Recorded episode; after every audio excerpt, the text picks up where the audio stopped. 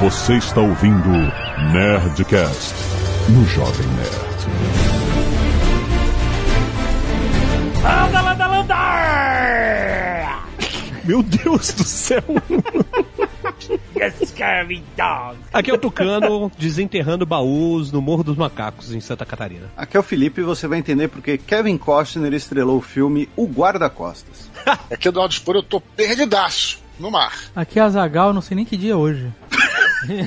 Como assim? Estou muito perdido. Estou mais perdido que o Eduardo Spor. Tamo junto. Hoje é dia de Nerdcast! Sim, nerds! Hoje estamos aqui com o nosso time de história para falar sobre os piratas no Brasil. Exatamente, a gente vai falar de pirata. A gente vai falar da? TV? Aquela galera, Diogo Vilela, Guilherme Caran. Não, é. RPM, RPM, RPM. Nossa, mãe. Sabe onde eles navegavam, né? Nas ondas do rádio. Não, no, no Tietê. Não tinha pirata do Tietê? Tem também. que também. é essa? RPM no GT? Não, tia, pirata do Tietê é quadrinhos. É tirinha. Laerte. Tem muito pirata no Brasil. Tem, tem pirata pra caralho. E- Eles estavam aí para lutar contra todos os tabus e dogmas. E-mail. Canelada. Tudo Thank you.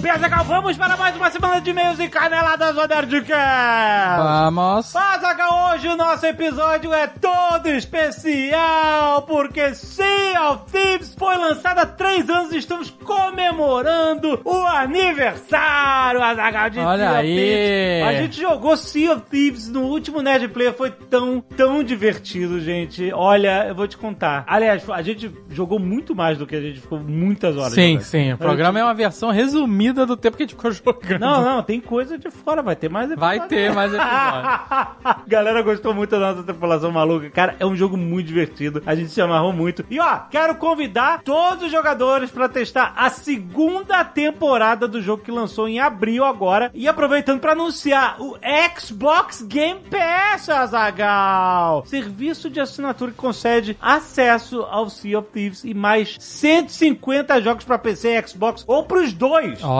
Presta atenção, não tô falando pra você comprar Sea of Thieves. É. Você assina a Xbox Game Pass e você tem Sea of Thieves mais 150 jogos, Azaghal. Caraca. É muita coisa, cara. É um negócio de pirata.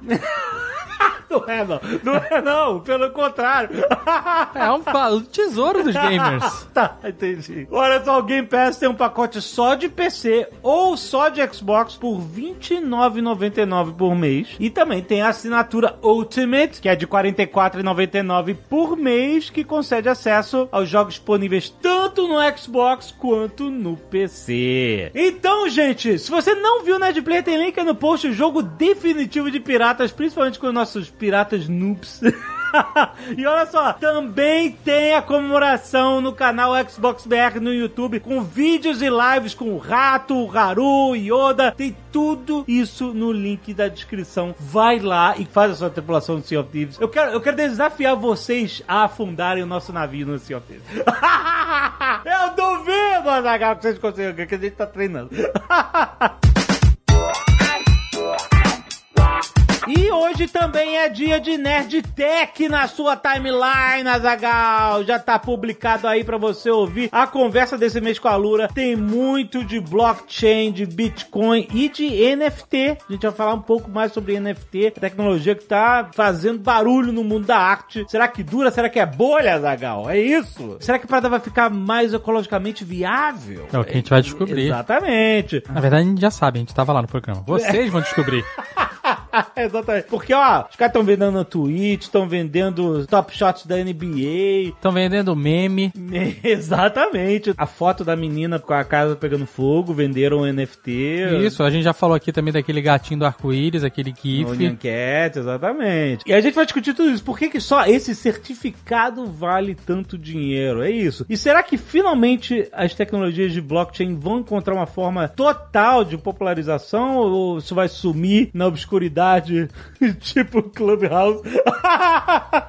o outro dia o Nick Ellis estava falando, tiveram 9 milhões de downloads do Clubhouse e agora baixou pra, sei lá, 900 mil. Acabou o hype. E tava triste que acabou o hype. Porque ele tava curtindo. É, eu tentei, ele- eu tentei. Eu dei uma chance pro Clubhouse na época. Eu também, cara, mas eu entrava nas salas e tudo que eu ouvia era Palestrinha. começado, então metade do papo que eu não tava entendendo. Eu entrei justamente pra tentar entender É. a plataforma e ver possibilidades e ver se era legal, mas não consegui. Muito papo do, do NFT surgiu, de- dessa Sim, galera surgiu sim. dentro do Clubhouse, inclusive. Mas aí tinha algumas salas que eu entrava dos amigos, aí os amigos estavam lá dando palestrinha, aí eles viam que eu entrei, E te chamavam. aí eu, é o jovem, aí me colocavam, né? eu, não, não, não quero, não, gente. Eu entrei, eu entrei num papo que. Eu entrei numa uma sala que tinha pouca gente. e aí me puxaram, eu entrei, falei um pouco. Saúde de quê? Eu nem lembro do assunto. Tá vendo isso? Tava começado. Provavelmente era Clubhouse o assunto. Mas olha só, vocês sabem o que, que não vai sumir do mercado, Azagal? A forma que a programação e a tecnologia estão engolindo todas as áreas de trabalho, ajudando a automatizar processos, facilitar trabalhos. E a Alura é a plataforma de educação e tecnologia que eu e você amamos, Azagal. Aliás, o site da Alura tá de cara nova, tá categorizado em sete escolas de tecnologias diferentes, mostrando também a integração entre elas. Se você ainda não conhece o trabalho do Paulo e da equipe, fica o convite para você se matricular hoje com 10% de desconto entrando em alura.com.br barra promoção barra nerd, você já sabe. E olha só, você vai ouvir no episódio de hoje, hein? Tem muita novidade para os alunos da Alura saindo em maio, junho e julho. Se prepara, baixa aí, vá, dá um scroll down aí na sua timeline, já deixa fazendo download do Nerdtech desse mês e escuta logo depois desse Nerdcast, tá muito maneiro. E olha só, gente, amanhã, sábado, dia 8 de maio de 2021, Véspera de Dia das Mães. Exato, finalmente vai estrear o podcast das meninas!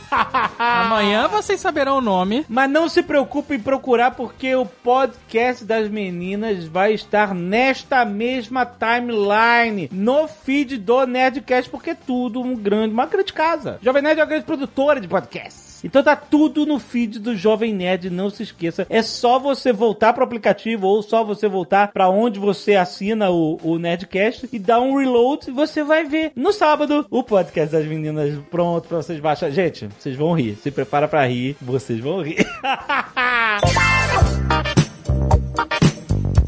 E se você não quiser ouvir os recados e e-mails do último Nerdcast, pode pular diretamente para... 18 minutos e 58 baús de tesouro. Azagal, quero agradecer aos netos que doaram sangue e salvaram vidas essa semana. Olha só, Alfredo Malheiros Filho, Caio Ventura, Caio Constantino, Adnete Hawat, Daniela Anjos, Daniel Francisco, Jéssica de Souza, Jonathan Mesquita, Kalane Souza, Lucas Costin, Neto Teixeira, Victor Perinazzo e Diogo Caquida. Gente, muito, muito obrigado por doar sangue, salvar vidas. Mande sempre para nerdcast.jovemnerd.com.br uma foto de você doando sangue, que é muito bom. A gente sempre estimula e pede para mais e mais pessoas doarem sangue, porque os bancos de sangue sempre estão precisando, certo? Ah, tem um recado bom aqui, falando no nerdcast.jovemnerd.com.br. Esse é o e-mail para qual você deve mandar as suas histórias de amor. Olha, é verdade. Está aí, já estamos chegando na reta apontando pro Dia dos Namorados. Exato, já estamos chegando em junho. Vocês sabem que a gente todo ano faz um especial Dia dos Namorados. Esse ano vai ter combo de especial de Dia dos Namorados. Porque na semana anterior, Ah, no dia 5 de junho, que é um sábado. vai ter um podcast das meninas. Aham. Nome a ser anunciado amanhã, de Dia dos Namorados. Aí, na sexta-feira seguinte, Dia 11. no dia 11, teremos o Nerdcast especial Dia dos Namorados. É o quê? Décima primeira, décima segunda? É o quê? Acho que é décimo primeiro. Acho que é décimo primeiro. É isso. 11 anos. Teremos esse programa com a participação da portuguesa, da senhora Jovem Nerd, Exato. do senhor K e a participação de vocês, ouvintes. Por isso precisamos das suas e-mails, com as suas histórias. E vocês sabem, né? Menino busca menina, menino busca menino, menino busca menina, menino busca trisal. Hora de derrota. Vocês conhecem, né? Trisal.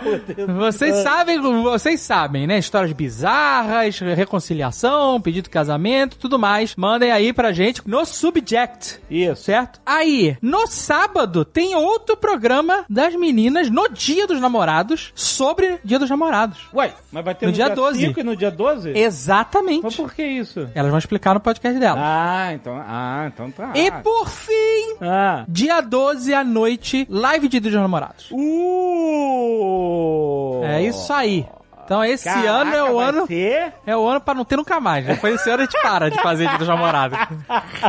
Excelente. Então mande aí as suas histórias. Não se esqueça, coloque no subject que tipo de história é, né? Exatamente. Qual é a categoria da sua história. E mande pra nerdcast.jovemnerd.com.br que a gente vai começar a selecionar já. Arte dos fãs, Azaghal. Olha só. André Luiz Cruz Tavares mandou aqui o Capitão América e o Soldado Invernal. Cara, muito, ficou muito foda, cara. Muito Maneiríssimo. impressionante. Parabéns, cara. Animal. Também tem Falcão por Gabriel Magalhães. Mandou ele voando no deserto. Ficou muito maneiro. Essa cena é muito alucinante dele no deserto, cara. O Sandro Orro, que tá sempre aqui, mandou o JN, Homem do Chaco.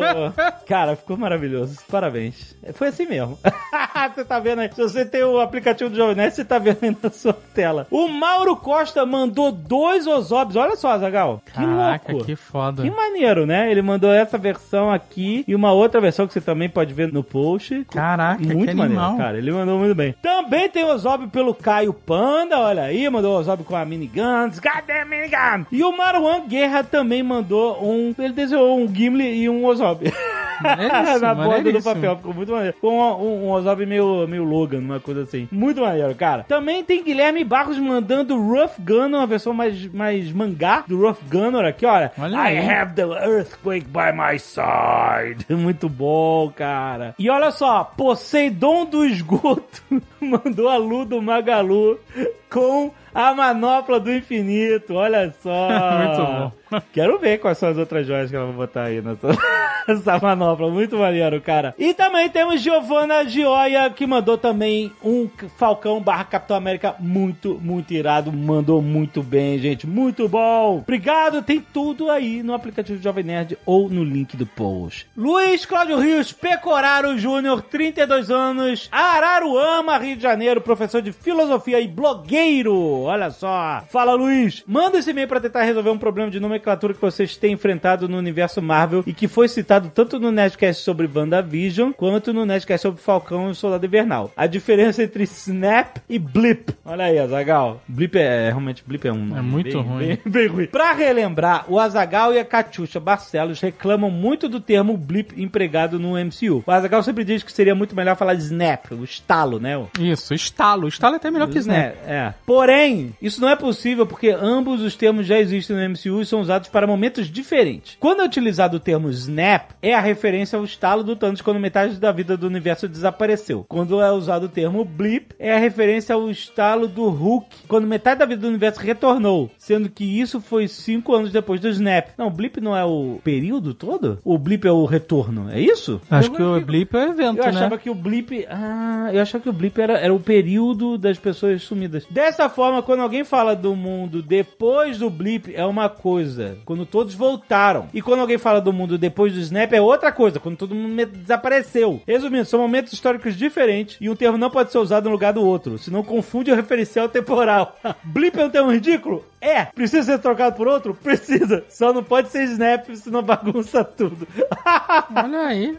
Boa, cara. Excelente. E ele mandou o blog dele, a gente fazer o jabá do blog dele, naudosloucos.com.br. Olha aí, ele mandou aqui uma reflexão sobre Nerdcast Call of Cthulhu. Medo, tentações e insanidade. Olha aí, ele escreveu um texto. Muito bom, querido. Muito obrigado. Tá aí, gente. Tem link aí no post pra quem quiser dar uma olhada e ler o blog do nosso querido Luiz Cláudio. Valeu, cara. Pedro, engenheiro, 33 anos, morando em Ovre Ardal, Noruega. Olha aí. Uma das metáforas dos quatro Capitães Américas envolvidos na série pode ser lida como o próprio país e como ele se comporta ao longo das eras. O que? Os Estados Unidos? Os três super soldados representam os Estados Unidos como um potencial industrial simplesmente mais forte naturalmente que os inimigos, que pelo peso da força natural, a indústria e o manpower, desbalanceiam qualquer disputa. Aí ele colocou aqui cada Capitão América. Começando com Steve Rogers. O que, que eles representam? Os Estados Unidos como uma powerhouse, uma locomotiva forte, com capacidade industrial infinita, que pode lutar o dia todo. Ou seja, pode ganhar uma guerra e dominar, pois qualquer inimigo que tente competir vai perder a guerra no longo prazo. Além de ter a superioridade moral de estar enfrentando um inimigo absolutamente mal. É tipo Steve Rogers contra os nazistas, é isso? Aí tem o Isaiah Bradley, ainda potência industrial, mas agora sem um inimigo moral, lutando em guerras apenas pelo poder e usando sua população indesejada como bucha de canhão em guerras injustificáveis. Ah, você diz, é como se fosse o comportamento dos Estados Unidos em relação a, a né, usando né, as cobaias dos, dos soldados negros como bucha de canhão. Um país que, na falta de um inimigo real, se vira contra si mesmo, ou que já estava nessa guerra eterna, mas a urgência da ameaça externa fazia mais barulho. John Walker, os românticos do passado que ainda vivem num mundo onde os Estados Unidos era potência e poderia dominar sozinho, tentam ainda imprimir uma superioridade moral a um jogo de interesses, mas no fim é isso, estão preocupados com interesses apenas envernizando eles com uma casca de moralidade. E com o desenvolvimento de outras nações, tem que competir com outros super soldados e como potências industriais, a China, sem falar da China. E por fim, o Sam Wilson, os Estados Unidos como um país moderno, diverso, que só vai manter a sua liderança se toda a população tiver um alto nível e não mais apenas como peões de fábrica, pois outras nações têm capacidade maior, mas com tecnologia. Muitas vezes cooperando com outras nações para manter a supremacia, o traje vindo de Wakanda e não das indústrias Stark, por exemplo. E isso fica claro na cena em que ele usa os drones e as turbinas para salvar o carro, algo que a força pura dos super soldados não conseguiu. E rima com o Steve segurando o helicóptero com a mão enquanto ele usava a tecnologia para tomar o controle. Além do mais, ele mostra como Sam, o homem negro, tem que ser absolutamente moralmente perfeito. Quando um negro sofre algo, logo puxam a capivara para ver se tem alguma infração ou inventam algo que justifique a violência contra ele. Para ser reconhecido, ou seja, né, ele não pode ser falho, né? Tem que ser muito melhor que os outros, né, para não ser recriminado, etc. Enquanto John já tinha mostrado ser capaz de fazer merda e ainda assim ganhar o título por ser o fenótipo ideal entre aspas. Espero que tenha ajudado na discussão e continue um bom trabalho. É isso, Azagal. Agora o um e-mail off topic. André, programador mobile, Mogi das Cruzes, São Paulo. Escuto vocês desde os primórdios do ano de 2006. Olha aí, cara. Acompanhei o mistério de quem era portuguesa. Fiquei maluco esperando pela pré-venda da Batalha do Apocalipse, caraca. Vi a corridinha do Jovenete para receber o prêmio, se não me engano, na MTV. E até, é, foi isso mesmo. E até mesmo usei muitas das loucuras de vocês no Nerdcast de RPG em minhas próprias mesas, como São Arnaldo. Embora na minha mesa eu tenha incluído também o molho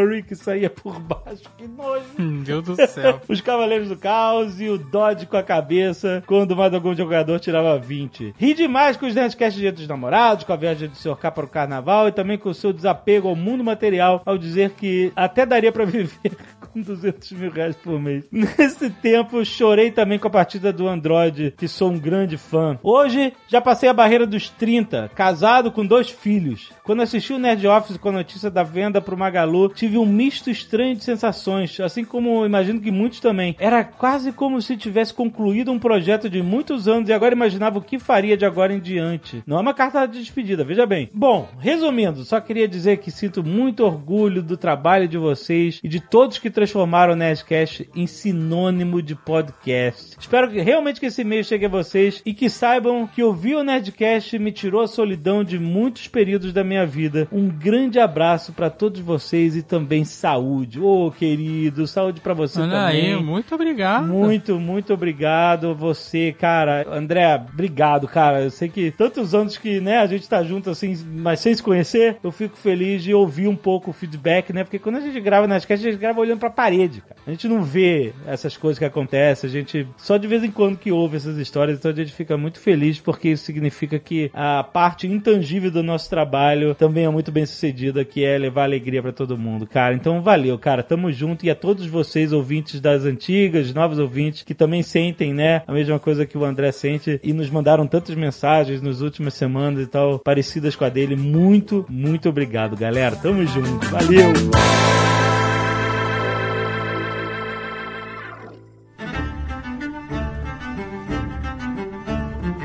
Então, a gente tá acostumado muito com o pirata da cultura pop, da que, né, que é meio que tira da era de ouro, do Caribe, né? Enfim, é aquela coisa. Perna de pau, de vivo, cara de mal. Caraca, olha aí. Vai, Da onde é isso? Long John Silver. Cuidado, hein? não tem a música? Eu sou o pirata da perna de pau. Hã? Eu sou o pirata da perna de pau, do olho de vida, cara de mão. É verdade. Tu nunca foi no, no carnaval vestido de, de pirata quando era criança? Não. É apropriação cultural, eu não posso. Não sou pirata. Peraí, já baixou algum torrent? Eu? Eu? Demorou, demorou. Esse ano entregou. Eu, é pra dar tempo de, de pensar numa resposta. Eu, eu, eu, eu não, eu, eu nem sei o que, que é isso. Eu não sei do que, que você tá falando. O Felipe fez uma nerdologia sobre piratas no Brasil, que foi muito maneiro. Mas é, eu, que- a gente queria mergulhar um pouco nessa história, porque, né, uma coisa são os piratas. Para trocadilho involuntário, mergulhar um pouco nessa Ah. história.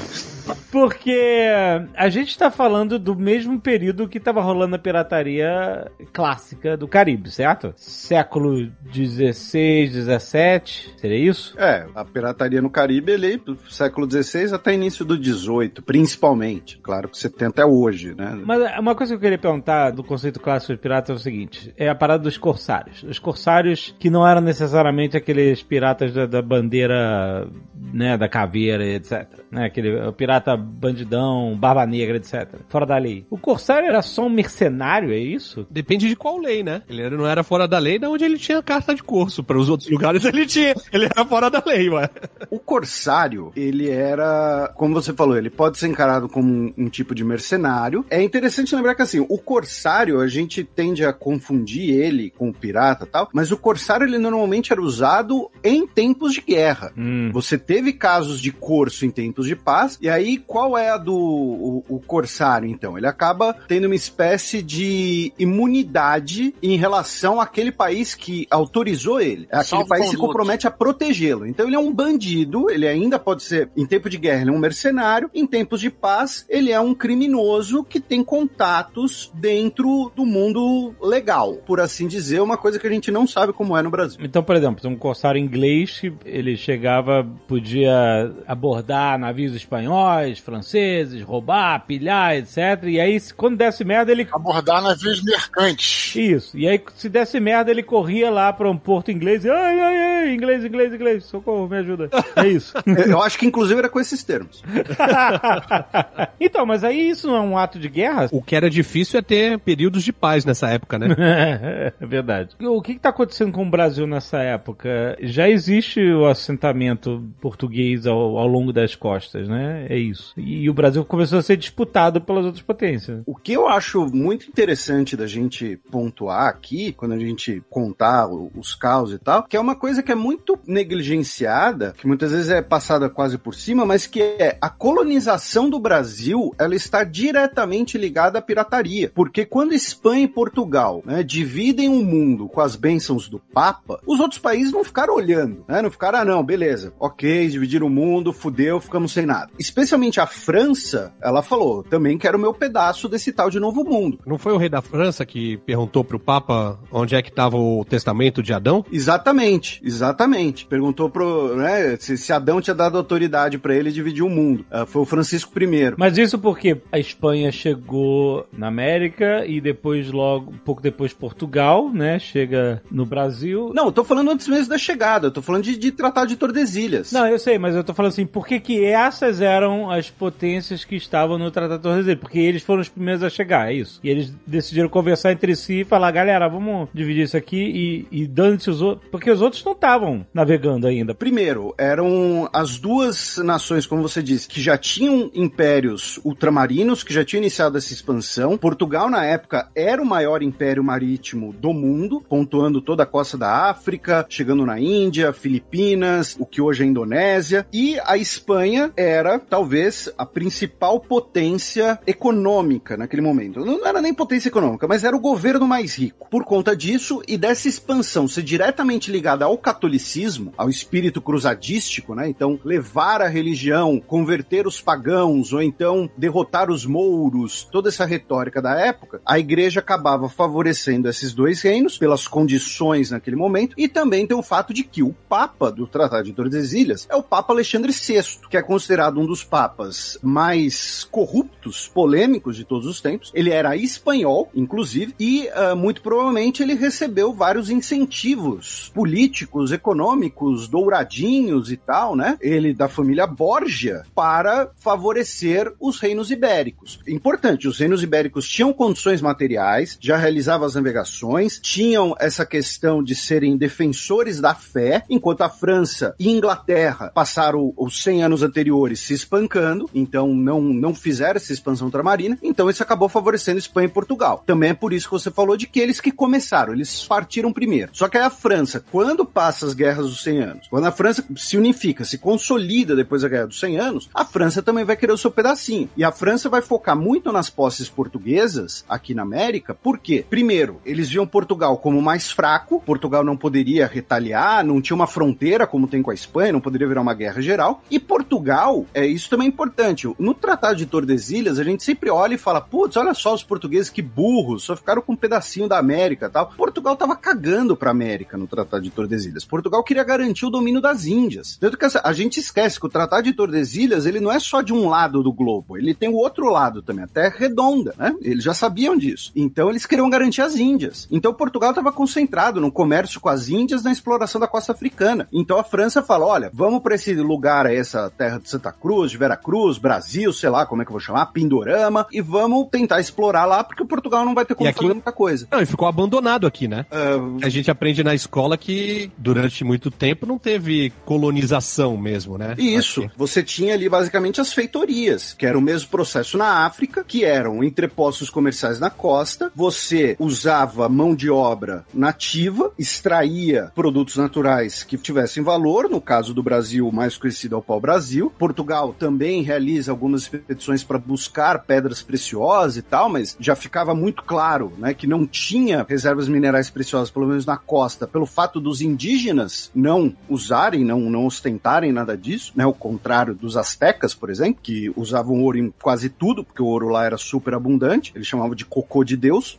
é sério. E aí você tem essas feitorias, você não tinha esse grande espaço, e os franceses começam a fazer feitorias por aqui. E os franceses começam a mandar piratas e, e navios para tentar interceptar carregamentos portugueses, para tentar encontrar locais que eventualmente tivessem minerais preciosos antes que os portugueses. E aí a gente sempre pensa na, na construção de São Vicente como início da colonização 1530. Mas 15 anos antes, em 1516, a gente teve a primeira expedição guarda-costas. Né? O termo guarda-costas vem daí, que era de vigiar o litoral brasileiro, a costa do Brasil, liderada pelo Cristóvão E que ele se tornou uma- um cara infame na Europa, porque ele tratava os prisioneiros franceses com uma crueldade extrema. E todo mundo falava: olha, tratar índio com crueldade, tudo bem, porque eles são pagãos. Agora, francês também é católico, não pode, tem que ser legal com eles. Esses piratas franceses, eles são patrocinados, é isso. Sim, eles tinham ou carta de corso, ou no mínimo tinham um incentivo de, olha, o pessoal aqui no porto, né, tá falando que lá no- no- nas águas do Atlântico Sul tem umas cargas boas, os portugueses não vigiam muito, porque eles estão mais preocupados lá com a Índia e tal. Então, porra, bora pra lá. Se trouxer pra cá, a gente compra, né? Não tô falando que é pra roubar, mas se trouxer, eu nem pergunto de onde veio. Portugal era visto meio com um desdém, assim, por esses caras? Tipo, putz, quem são Não? Ou não, não, não, Ou não, Era não. realmente uma grande potência e, e- igual. Portugal era visto como uma, uma, uma potência, especialmente uma potência comercial. Lisboa, durante muito tempo, foi uma das principais metrópoles europeias. A grande questão é que Portugal, sendo um país geograficamente pequeno, com uma população reduzida, Portugal não era uma potência militar. Então, Portugal concentrava os seus esforços militares, tinha uma marinha razoável e tudo mais, mesmo na época das guerras napoleônicas, né, quando a marinha portuguesa vem para o Brasil, tinha uma marinha razoável. Então Portugal tinha que se concentrar nas Índias e nas feitorias da costa africana. Portugal não tinha como ficar lutando em muitos lugares diferentes. Tanto que aí entra outra questão interessante, qual vai ser a maneira de Portugal garantir a segurança dessa costa e garantir essa posse? É um, um fenômeno geográfico e que basicamente todo mundo já viu no Brasil, que é a construção de fortes pelas costas. Por quê? Porque com um forte você não precisa do navio, você garante ali uma posição vantajosa para o número reduzido de soldados. Não, peraí, não entendi. É construir os fortes no litoral ou é sem ninguém ver? Não, no litoral. Você falou pelas costas? Deus. Ô, Dudu, me ajuda. Eu tô, respeitando, eu tô respeitando o especialista e quieto aqui. Mas o especialista em trocadilho é você. É isso que o Azagal quis dizer. É.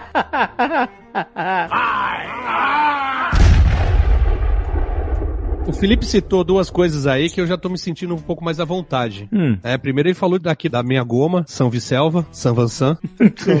Foi a primeira assentamento do São Vicente, é isso? A primeira vila do Brasil, São Vicente. Primeira vila do Brasil. Olha aí. E depois São E Paulo. manter as características até. Não, brincadeira. Brincadeira!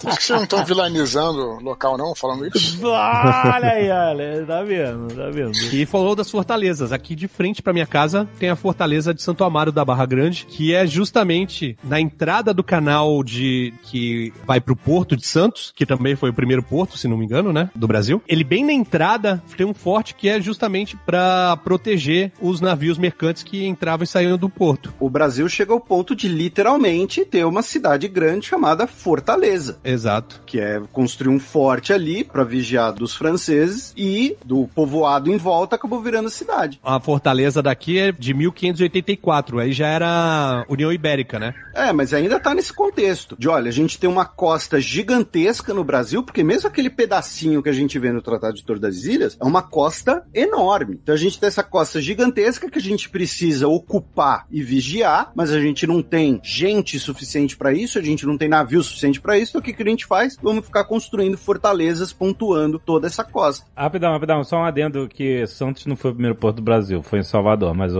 então se quiser pode só deletar essa menção. Não, não tem que deletar não, tem que manter a correção no ar. Integridade intelectual. Aqui diz que Salvador foi o primeiro porto do Brasil, mas que Mentira! Santos, Santos, Calúnia! a Companhia das Docas de Santos inaugurou em 1892 o primeiro porto organizado do Brasil. Não sei o que significa. Ah, mas mas você sobe duas palafitas e fala que é um porto, aí não, não vale, cara. Pô, tem que valorizar aqui a cidade. Quando teve a União Ibérica, que foi a união entre Portugal e Espanha, que o rei da Espanha se tornou rei de Portugal também, a gente herdou os inimigos, né? Sim. Certo? A gente herdou também. O, o seu agente, inclusive, é muito patriótico.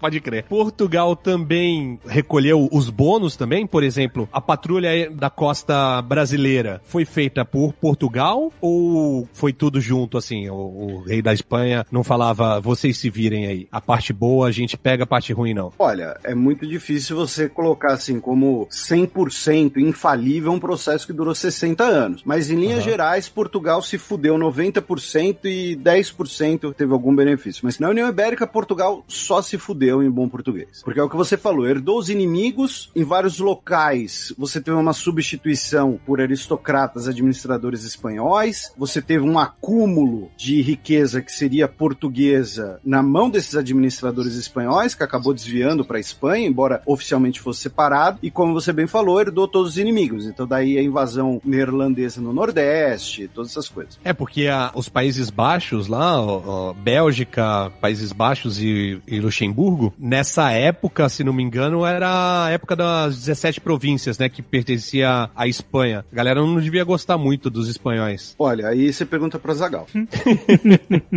Deixa fora dessa. Mas olha só, você falou que a pirataria no Brasil foi que acelerou o processo de colonização portuguesa. Foi por isso que eles começaram a, interceptar carregamentos, etc. E Aquele ex-possessivo, né? Não dá o mínimo, aquele namorado possessivo não dá o mínimo pra namorada, né? Mas aí é só aparecer um palhares, aí o cara, o que é isso? que que é isso, Que exatamente. é isso? A mulher é minha! Aí eles começaram a, a criar esforços de, de proteção da costa e, como você falou, né? Construir fortes, etc, para proteger ali o, né, o o deles, né? Isso. Mesmo a missão do Martim Afonso de Souza, que funda São Vicente, ela tinha um componente militar. Das primeiras fases da colonização portuguesa no atual Brasil, ela foi muito marcada pelo componente militar. Tá? É, Não, é aquela coisa romantizada, por exemplo, dos Estados Unidos, né? De que ah, os puritanos, refugiados, é ação de graças e cada um. Não, aqui foi desde o início uma ocupação muito voltada para o militar e para a garantia da posse posse pelo Estado português contra esses piratas que nesse primeiro momento eram especialmente franceses e depois essa campanha de pirataria francesa ela se torna expedições oficiais. E aí, por exemplo, a expedição da França Antártica no Rio de Janeiro em 1550 e que até hoje a Escola Naval da Marinha do Brasil fica na ilha de Villegagnon, que era o nome do comandante da expedição francesa. Então você tem uh, um lugar na antiga capital do Brasil de alto destaque que tem um, um nome de origem francesa. Mas assim, esses atos, essa pirataria toda, abordando navio e afundando, roubando, saqueando, etc. A ideia é que isso acontece longe pra cacete da metrópole, longe das marinhas e tal, ou seja, no fim de mundo pros europeus que eram as Américas. E aí Portugal podia chegar e reclamar com a França, olha ó, o meu navio foi saqueado por um navio francês. E aí a França fala assim, ah, foi mal, pirata. É isso? É, ou então, olha, você tem o iPhone filmando o negócio? Não, não tem. É claro, resumindo bem, mas acaba sendo um pouco disso. Vai, cometendo aqui um, um anacronismo bem grosseiro, mas é um pouco a, a, questão que a gente tem hoje, que a gente vê até em filmes, por exemplo, tipo Mercenários, né, do plausible deniability, né, um país poder ter um, uma negação plausível de uma ação que ele causou, que ele dirigiu. Então é mais ou menos isso. E para alguém ficar sabendo quem foi que roubou, precisa primeiro sobreviver alguém do, do, do que foi assaltado, né? Do que foi Olha só, uma pergunta aqui, parecido com isso. Vamos supor que tem um carrega- carregamento de vacina indo do país A pro país B. Uhum. E aí o avião tem que parar no país C. Uhum. E aí o país C fala, ih, rapaz, O país C é no leste europeu? pode ser. e aí o país C fala assim, ih, rapaz, essa vacina vai ficar aqui. Uhum. Isso não é pirataria, de certa forma? Pirataria de Estado. Olha só, é verdade. E quando você tem piratas que atacam Tom Hanks, por exemplo, em alto mar, né, Pra roubar o navio, a carga, o que seja. O país que esses piratas moram, qualquer país que seja, tá? Não tô acusando nenhum. Valverde. É, Valverde. o país que esse pirata roubou a carga e levou pra costa, Não, eu sabe? sei, eu sei. entendeu? E Não. faz uma vista grossaça. Mas o que eu tô querendo é o seguinte: se você olha pro pirata moderno, a galera é, é armada e tal, mas eles usam barcos pequenos, lanches, etc. Essa galera que era pirata nessa época usavam navios de grau militar, navios militares, com canhão, maluco. Tipo, é como se tivesse hoje os caras piratas de tanque de guerra. Mas é porque Esse naquela cara não eu era- entendo o que você tá falando. Não, não, não, não, não, não, não, não. Acho que foi falha a sua comparação. Porque um tanque de guerra certamente vai afundar no mar. Não, tudo bem, é como se tivesse um encoraçado, um destroyer, ou qualquer coisa assim que Ah, aí sim, aí sim. Só o militar é que. Só a Força Armada é que tem acesso, né? Certeza que se pedir pro Nicolas Cage lá naquele filme, ele arruma um. Porque, cara, é uma operação. Essa pirataria da. Mas é engraçado que você fala como se fosse impossível acontecer isso hoje. Só que tem aqueles grupos paramilitares, sabe qual é? Que até Sim. prestam serviço pra governos. De segurança, É. sim, sim. Não, é isso, não é tal. governo, não é nada, e tem arma, tem armamento, tem tudo. Igual, só que não tá no mar. Não, tudo bem, mas os caras não têm tanque de guerra. Você acha que não tem? Caraca, você está falando que Blackwater é corsário? Não, não tô falando de Blackwater. Aliás, é um bom nome pra uma companhia pirata, né? Blackwater, né? Seria um ótimo nome se a gente pudesse falar ele. É. Mas, mas o que eu tô falando é que o Alexandre falou assim: ah, porque hoje, o- antigamente os piratas tinham tanque de guerra na água. É, é um- era um. Mas hoje só não tem porque os caras não querem, entendeu? Se esses caras aí É um negócio caro, falassem assim, eu quero ser um pirata agora, sabe qual é? Eu não quero mais fazer segurança, nem tocar É. o terror na terra. Eu quero tocar o terror no mar. Ah, Ele poderia, poderia facilmente. Falar nesses piratas aí do Tom Hanks, tem um episódio de South Park que o Cartman começa a ler sobre piratas e descobre que tem piratas no Oceano Índico. Ele convence a galera a fugirem de casa pra ir pra Somália pra virar pirata somaliano. Só que eles acham que o pirata é igual o pirata dos contos que ele leu, tá ligado? Hum. Perna de pau, cara de mal, tal, não sei o quê. E eles vão pra lá pra ser piratas, fogem de casa pra ser pirata. Vai chegar lá todo mundo fortão, né? Somália? Nossa. Nossa, Nossa, nossa senhora. do céu. O aprendiz esperou o mestre. Toca o barco.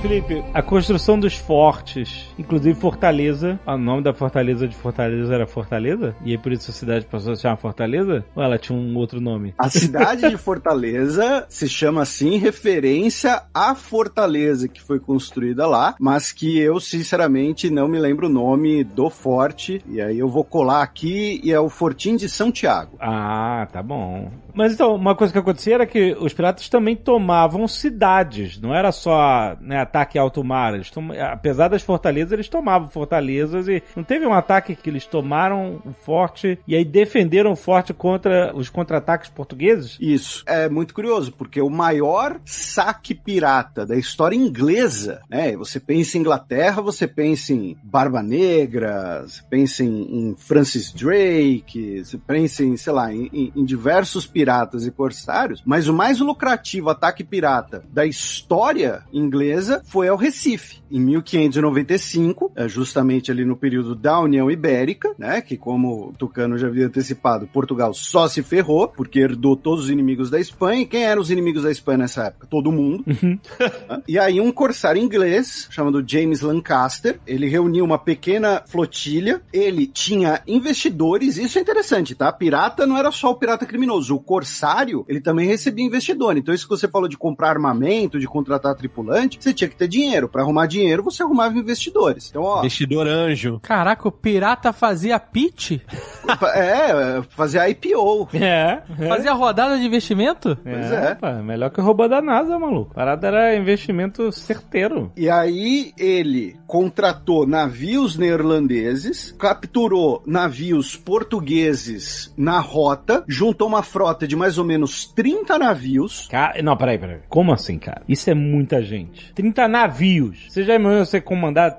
É muito louco isso, cara. Não tem quem segure 30 navios assim de uma mini frota dessa. E aí ele ataca o Recife, toma a cidade fazendo um ataque tanto por mar quanto pela terra. E aí, como você falou, eles tomam o forte de São Jorge. E quando os portugueses contra-atacam, eles usam o forte de São Jorge para repelir o contra-ataque português. Português barra espanhol, nesse caso. E aí a frota sai carregada de especiarias, algodão, pau-brasil, açúcar e fazendo até a pesquisa pro Nerdologia que você citou, o valor na época do butim total foi 51 mil libras esterlinas. É muito difícil né, fazer uma, uma conversão né, de, de 400 anos, mas usando uma calculadora de inflação do que seria ali o, o banco, né, o Bank of England, 51 mil libras esterlinas em 1600 seria mais ou menos 4 bilhões de libras em valores atuais.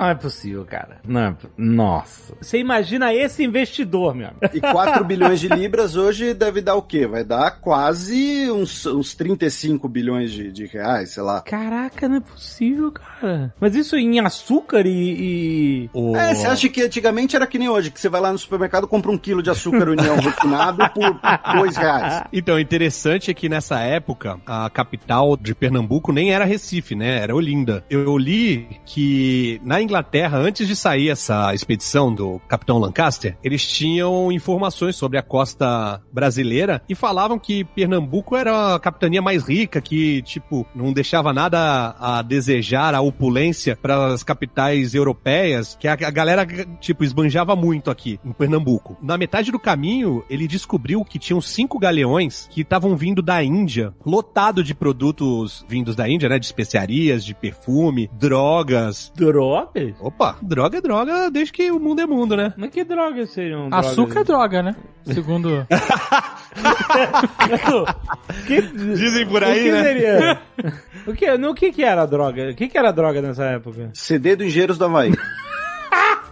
Ah, mas os CDs da AOSCO que eram, né, cara? Eu não sei se a galera já fumava ópio nessa época, mas que já é conhecido ópio há, há muito tempo. Sim. E cannabis sativa e cannabis índica é, é oriunda da região lá, né? Mas não tinha estigma. Que tem. Não, estigma não, mas podia dar um tapinha na época. Esses cinco galeões estavam parados no Recife, que parece que um tinha sido afundado e eles tiveram que passar toda a mercadoria pros armazéns do porto de Recife. Então ele já foi com informação fita dada, sabe? Hum. Aqueles assaltos de banco que o cara já sabe que a velhinha saiu com toda a aposentadoria dela. Aham, sim, sim. O cara foi e falou assim, não, já sei onde eu vou. Eu vou ali pra Recife que tem dinheiro pra caralho. Caraca. Ficou um mês, né, em Recife, saqueando a cidade. Puta O que pariu. Caralho, achei que o cara ia pegar rápido e vambora. Não, não. É que ele falou que a cannabis ninguém ia levar, não. Quando acabar a cannabis, a gente vai embora.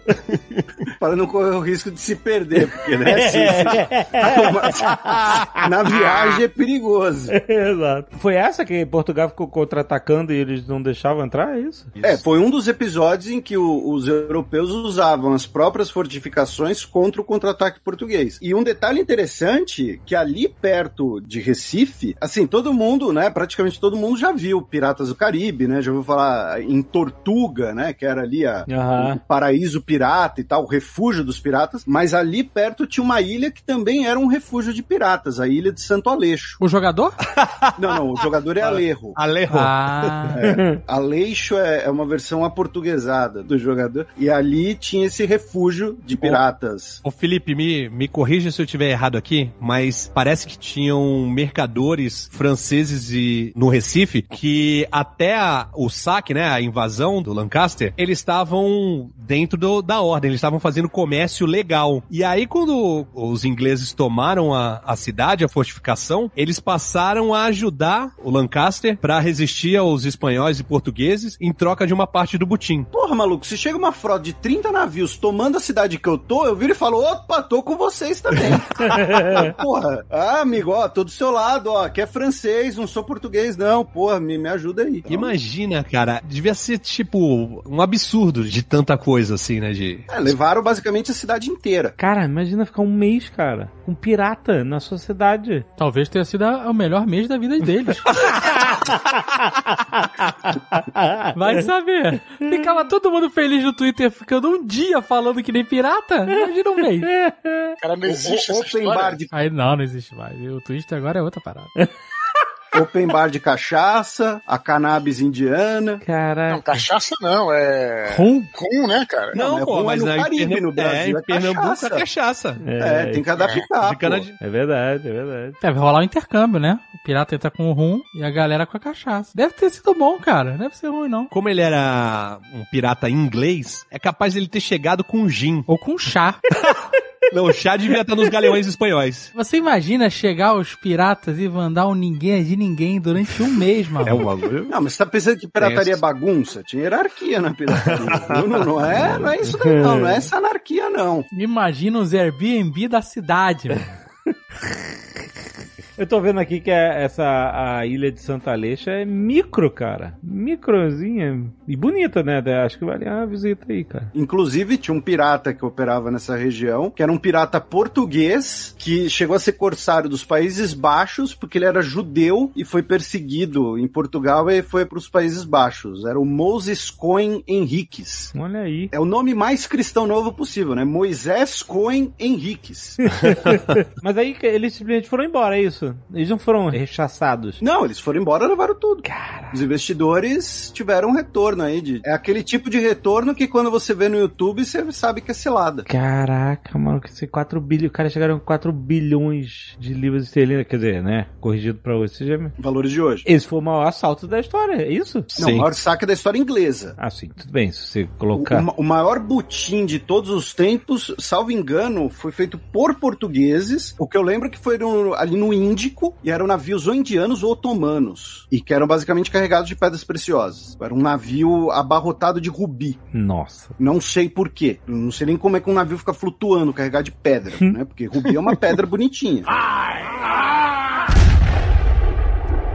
Não teve os piratas que naufragaram em Santa Catarina? Ficaram morando anos lá? Sim, Santa Catarina está diretamente ligada à pirataria. Inclusive, Santa Catarina chegou a ter um governador morto por piratas. Caraca, é sério? Porque a gente normalmente pensa no Nordeste porque tá mais próximo ali à região, né, da... Então, Mas justamente mas- por isso, Santa Catarina estava mais longe, não era tão ocupada e era perto do Prata. É por isso que eu falei na abertura que eu tava no Morro dos Macacos, que é um morro ali na, no litoral de Santa Catarina, perto ali da Praia da Tainha, Canto Grande, Bombinhas, Morrete, todos os lugares que eu ia no, no carnaval quando era jovem, que, segundo o Museu de Navegação da Inglaterra, tem documentos que indicam que pode haver tesouros enterrados nessas praias, perto do Morro dos Macacos, porque é ali onde o Thomas Cavendish dividiu o butim dele. Ah, é? E acharam lá moedas, tal, não sei o quê, e acham que pode ter alguma coisa enterrado lá. O que me faz questionar, porque no outro Nerdcast que a gente fez sobre piratas, mas piratas do Caribe, a gente deu uma zoada nessa parada de enterrar o, o tesouro. É isso que eu ia perguntar. É, que não existe esse negócio de enterrar. A gente até falou que não enterrava porque eles gastavam tudo que tinha, não tinha previdência privada, né? É, Mas se falam que pode ser que tenha coisa enterrada lá, já bugou aqui minha mente. Eu acho que é coisa pra atrair turista bobo. Mas aí não teria por que eu, eu,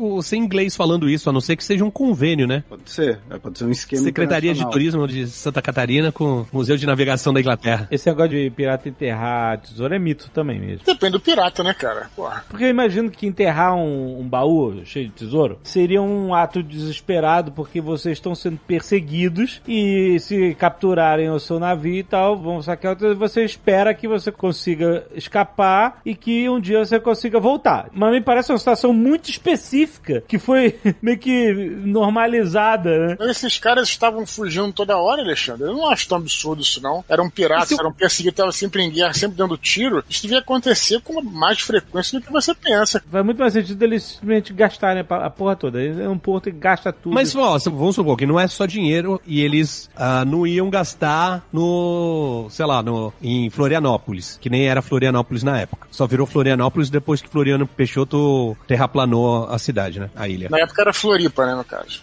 Mas veja, se os caras estão fazendo saques, mas fez, sei lá, três, quatro saques e ainda não lotou o, o navio, eles vão pro próximo saque com o tesouro dentro do navio? Ou eles guardam num lugar e aí, quando tiver bastante, eles botam dentro do navio e vão pra Europa pra vender? Então, cara, mas não tem GPS, não tem GPS, cara. Você não vai largar num lugar qualquer, cara. Por que GPS? Tu acha que eles não sabiam onde eles tinham que se encontrar? ou- Não é tão simples assim. Você acha que é tão simples você chegar numa ilha, achar uma ilha deserta É qualquer? por isso que eles faziam um mapa, cara. Eu sei. O Felipe mesmo falou da ilha lá em, em Pernambuco, ué, que era um refúgio de piratas. Então, aí t- tem milhões de piratas passando todo dia lá, cara, que eles vão achar todo tesouro. Com cartas de navegação, provavelmente eles poderiam saber que iam ter que pegar uma rota que era mais perigosa. Então, se eles já efetuaram um saque, faz todo sentido eles guardarem no lugar. O Alexandre tá subestimando a É. navegação dos piratas, assim como o JP subestima a construção dos egípcios. Das grandes pirâmides. O JP subestima? Porque ele fala que é alienígenas, né? Não, nem fudendo ele fala isso. Lógico que fala, sempre falou. Não fala, não. O Tucano está caluniando alguém que não está presente para se defender. azar dele que não veio gravar, cha- chamado foi. E a tua teoria de que a esfinge era um. Como é que é? Era tão interessante essa teoria. Ele era um, um Anubis, Aham, porque ele sim, tem corpo Anubis, de, é, de cachorro, Anubis, isso, isso. e que com a Isso, erosão caiu o bico, o focinho, o fuço, e aí fizeram a, a- uma cara de gente. E aí, com a erosão, caiu o nariz. Também. Mas aí o Dudu falou, ih, não, não bota fé nisso não. Aí veio o Felipe, ih, esse site aí que tu olhou é de eram os deuses astronautas. Eu fui ver, o cara que desenvolveu essa teoria, ele acredita que tem um povo na, no, no centro da África que tem permanente contato com extraterrestres. Aí eu realmente tive que dar o braço a torcer. Apesar de ser interessantíssima teoria, eu abandonei.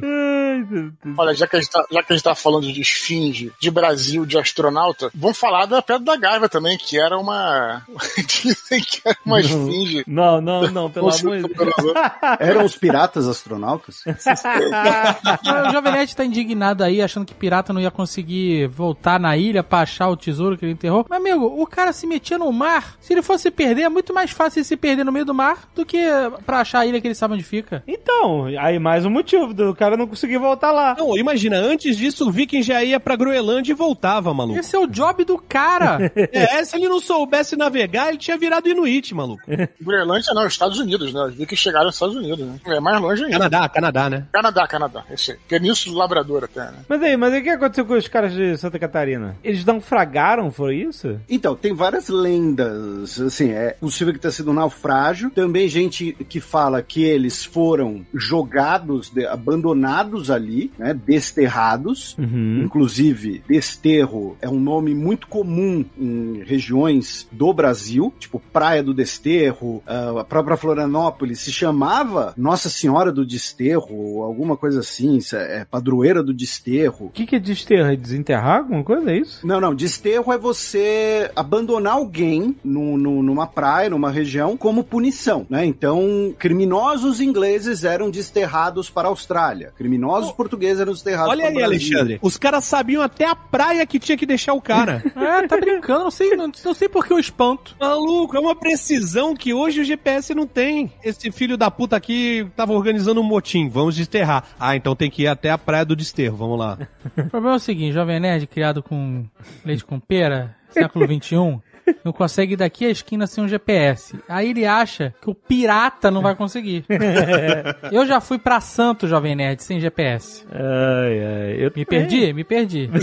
Foi parar em Mogi? Fui parar em Mogi, dei marcha ré na Marginal Tietê, parei em Valinhos, aconteceu tudo isso. Mas eu cheguei lá, sem GPS. E aí? E eu não sou pirata não, malandro. E eu fui pela Rio Santos, que tinha, era um caminho só. Saía no Rio e chegava em Santos. E eu consegui me perder. Se você tivesse enterrado um baú no Morumbi, tu ia chegar na moca só. É isso. Se eu, se eu tivesse enterrado um baú no Morumbi, ele não tava lá. Eu poderia tentar enterrar um baú em Santos, mas as areias são muito duras.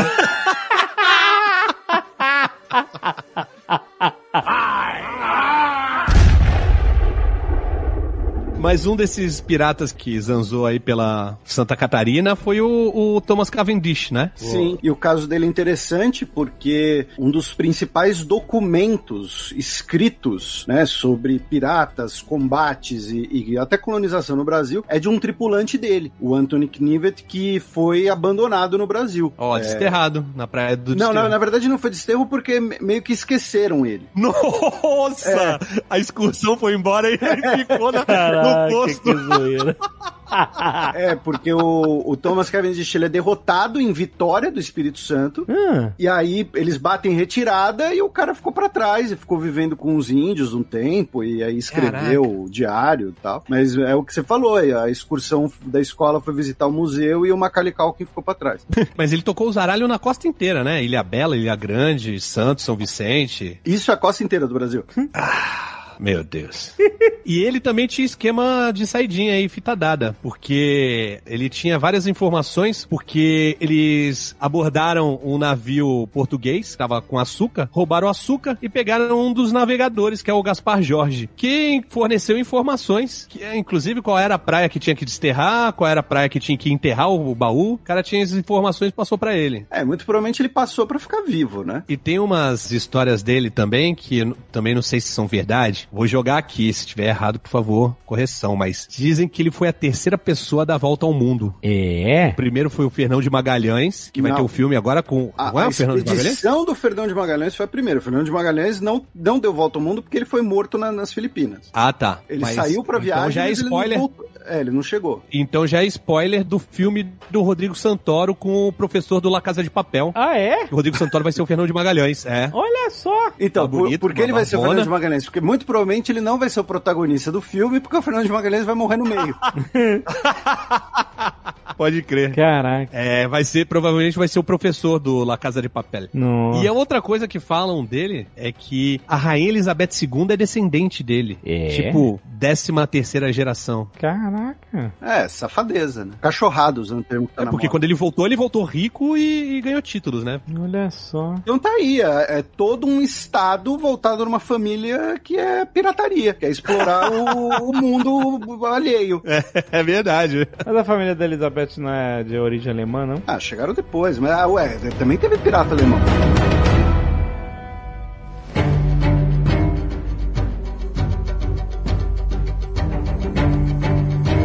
O Rio de Janeiro também foi terra de pirata.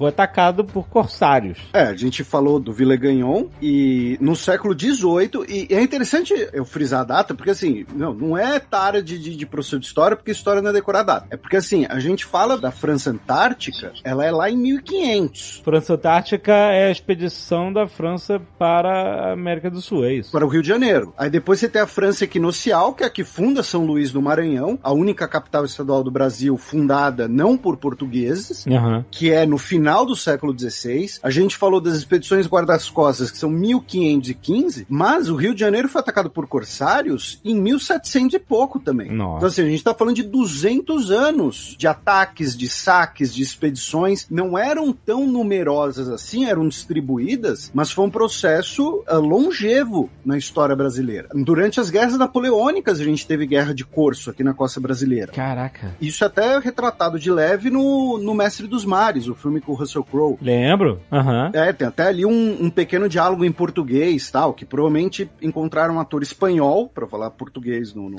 Sempre. no filme, mas tem até um diálogo ali em português, tal. E aí o Rio de Janeiro foi atacado primeiro em 1710 por um corsário francês chamado Jean-François Duclerc, que é, curiosamente, ele não era apenas um, um corsário, né? Isso é outra coisa. Você fala corsário, você pensa, né, o cara lá com a perna de pau e tal. Não, ele era nobre, ele era da aristocracia, ele era um cara importante. E aí, ele ataca o Rio de Janeiro com seis navios e mil homens. Ele é derrotado, especialmente por conta dos fortes do Rio de Janeiro. E aí, olha só, vai, vai ter o plot twist, né? Centenas de franceses foram capturados prisioneiros. O governo português exigiu um resgate pela devolução dos prisioneiros. Ó, a gente tomou aqui os franceses de prisioneiros, você quer voltar para casa? Tá bom, então você tem que pagar. Ou você paga, ou o governo paga, ou quem financiou a expedição paga. E como muitos eram marinheiros ferrados na vida, não tinha quem pagasse, ficaram lá presos. Aham. Aí, no ano seguinte, outro corsário francês, o René Dugay, que é considerado um dos maiores comandantes marítimos da história francesa, tá? Novamente, não tô falando de um cara pé rapado nem nada, eu tô falando de um cara que era conselheiro do rei, tá? Uhum. Ele realiza outra expedição maior, com 18 navios, 4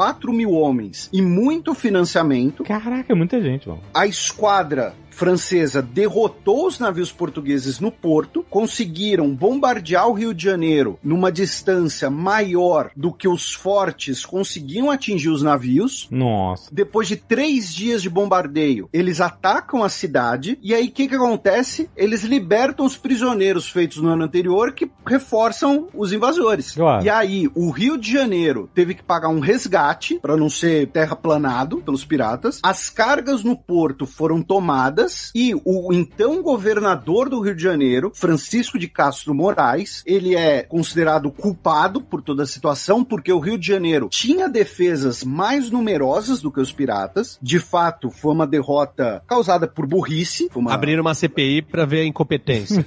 Tipo isso. E ele foi declarado incompetente e aí ele foi degradado pra Índia. Foi mandado pra Índia como cidadão comum e tal. E o Rio de Janeiro todo foi pilhado. Especialmente o porto do Rio de Janeiro. E por que esses piratas franceses estavam mirando no Rio de Janeiro nessa época? Né? Porque a gente falou do Recife com açúcar, a gente falou dos portos no sul mais perto do Rio da Prata. O Rio de Janeiro, nesse momento, era o porto em que estavam começando a ser escoadas as produções, a extração, melhor dizendo, né, do ouro no Brasil. Das Minas Gerais. Era o início dessa exploração. Então, os caras achavam, ó, lá no, no Porto do Rio de Janeiro, então vai estar tudo carregado de ouro, né? Vai estar ali abarrotado de ouro e tal. Então vamos atacar lá. E aí o Rio de Janeiro foi tomado, teve que pagar um resgate, o governador foi embora e no final das contas teve um acordo e o PMDB ficou com o governo.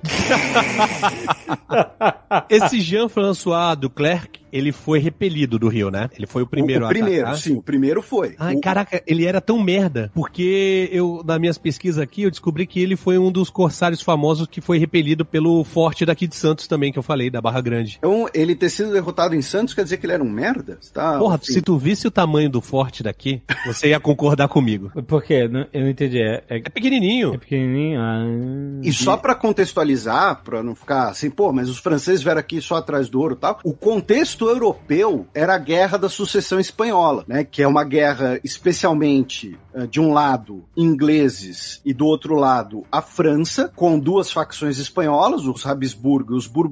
É quando você vai ter a, a ocupação da Catalunha, né? Até hoje os catalães celebram como símbolo de protesto. A data de 1714 é quando os britânicos tomam Gibraltar, né? Que é território britânico até hoje. Só que Portugal naquele momento ainda não estava na guerra. A desculpa foi que, ó, não, Portugal uma hora vai ser aliado dos britânicos, os portugueses e os britânicos são aliados. Então vamos atacar primeiro, né? Vamos lá pegar o ouro que tá lá, porque uma hora eles vão atacar a gente mesmo, então vamos atacar primeiro e pegar esse ouro pra gente. Isso tudo no Rio. Sim, esses dois ataques foram no Rio de Janeiro. Mas aí não é de ficar um mês e etc, né? Nem- Não, não, não. Ele, até porque teve o pagamento do resgate. Ah, sim. né, E eles temiam, Eles saírem, é. e eles temiam maiores reforços portugueses, porque como a gente já tá falando de 1700, Não, a é, gente já tá é, falando de uma presença maior. 1700 e quanto? 1710 e 1711. Caraca, cara. Eles não ficaram em Copacabana, não, né? É possível que tenha ficado. Sabe que eles não ficaram em Copacabana, né? Por quê? Porque Copacabana não dá.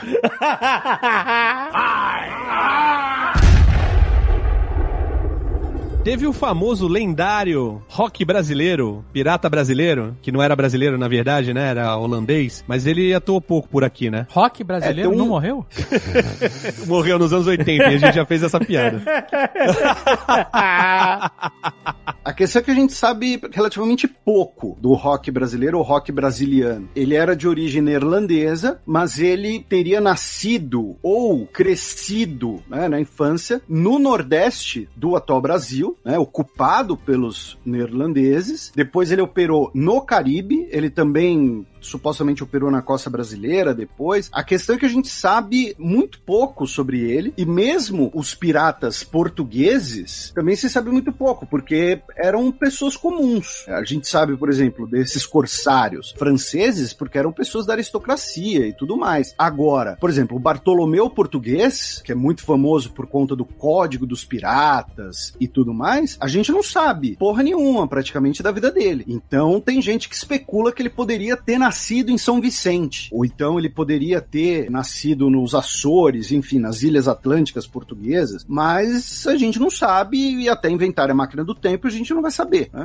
Então acaba tendo esse grande vácuo né, na, na, na história devido à falta de fontes, ou então falta de fontes confiáveis. Isso também é importante lembrar, porque muita coisa sobre os piratas foi escrita no século XIX, já no início do século XX, com um viés extremamente romantizado, né? Que é justamente a ideia do papagaio, né? Da perna de pau e tal. Então, podem ter tidos. Podem não, eu diria que é quase certeza que você teve piratas nascidos no Brasil de ascendência portuguesa, ou seja, pessoas que a gente chamaria de brasileiros. Mas tem muita pouca documentação, né? Normalmente eram pessoas que, como até o, o- Alexandre falou antes, né? morriam no mar de forma anônima. né? Era muito raro, tinha que ser muito notável a pessoa para você capturar um pirata, levá-lo para algum lugar, julgá-lo e executar. Normalmente era na hora, né? Ponto final. E aí você falou também de. O chamei de rock brasileiro, você falou que também podia ser rock brasiliano, né? É, A gente falou em algum Nerdcast, talvez, mas que é interessante que brasileiro não é uma palavra que designa pessoa nascida no Brasil, né? Originalmente. E sim as pessoas que comercializavam pau-brasil, como Ih. petroleiro, Isso. Mineiro. maconheiro.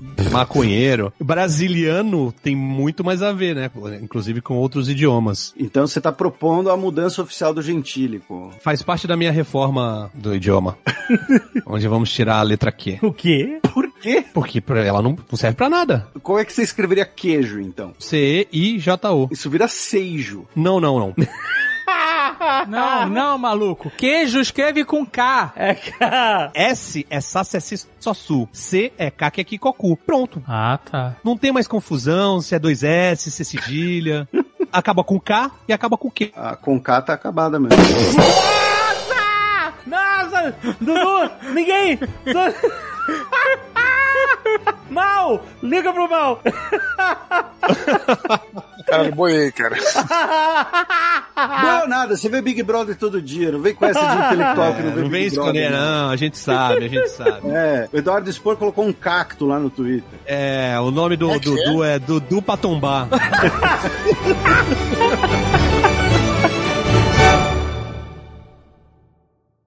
Este Nerdcast foi editado por Radiofobia, podcast e multimídia.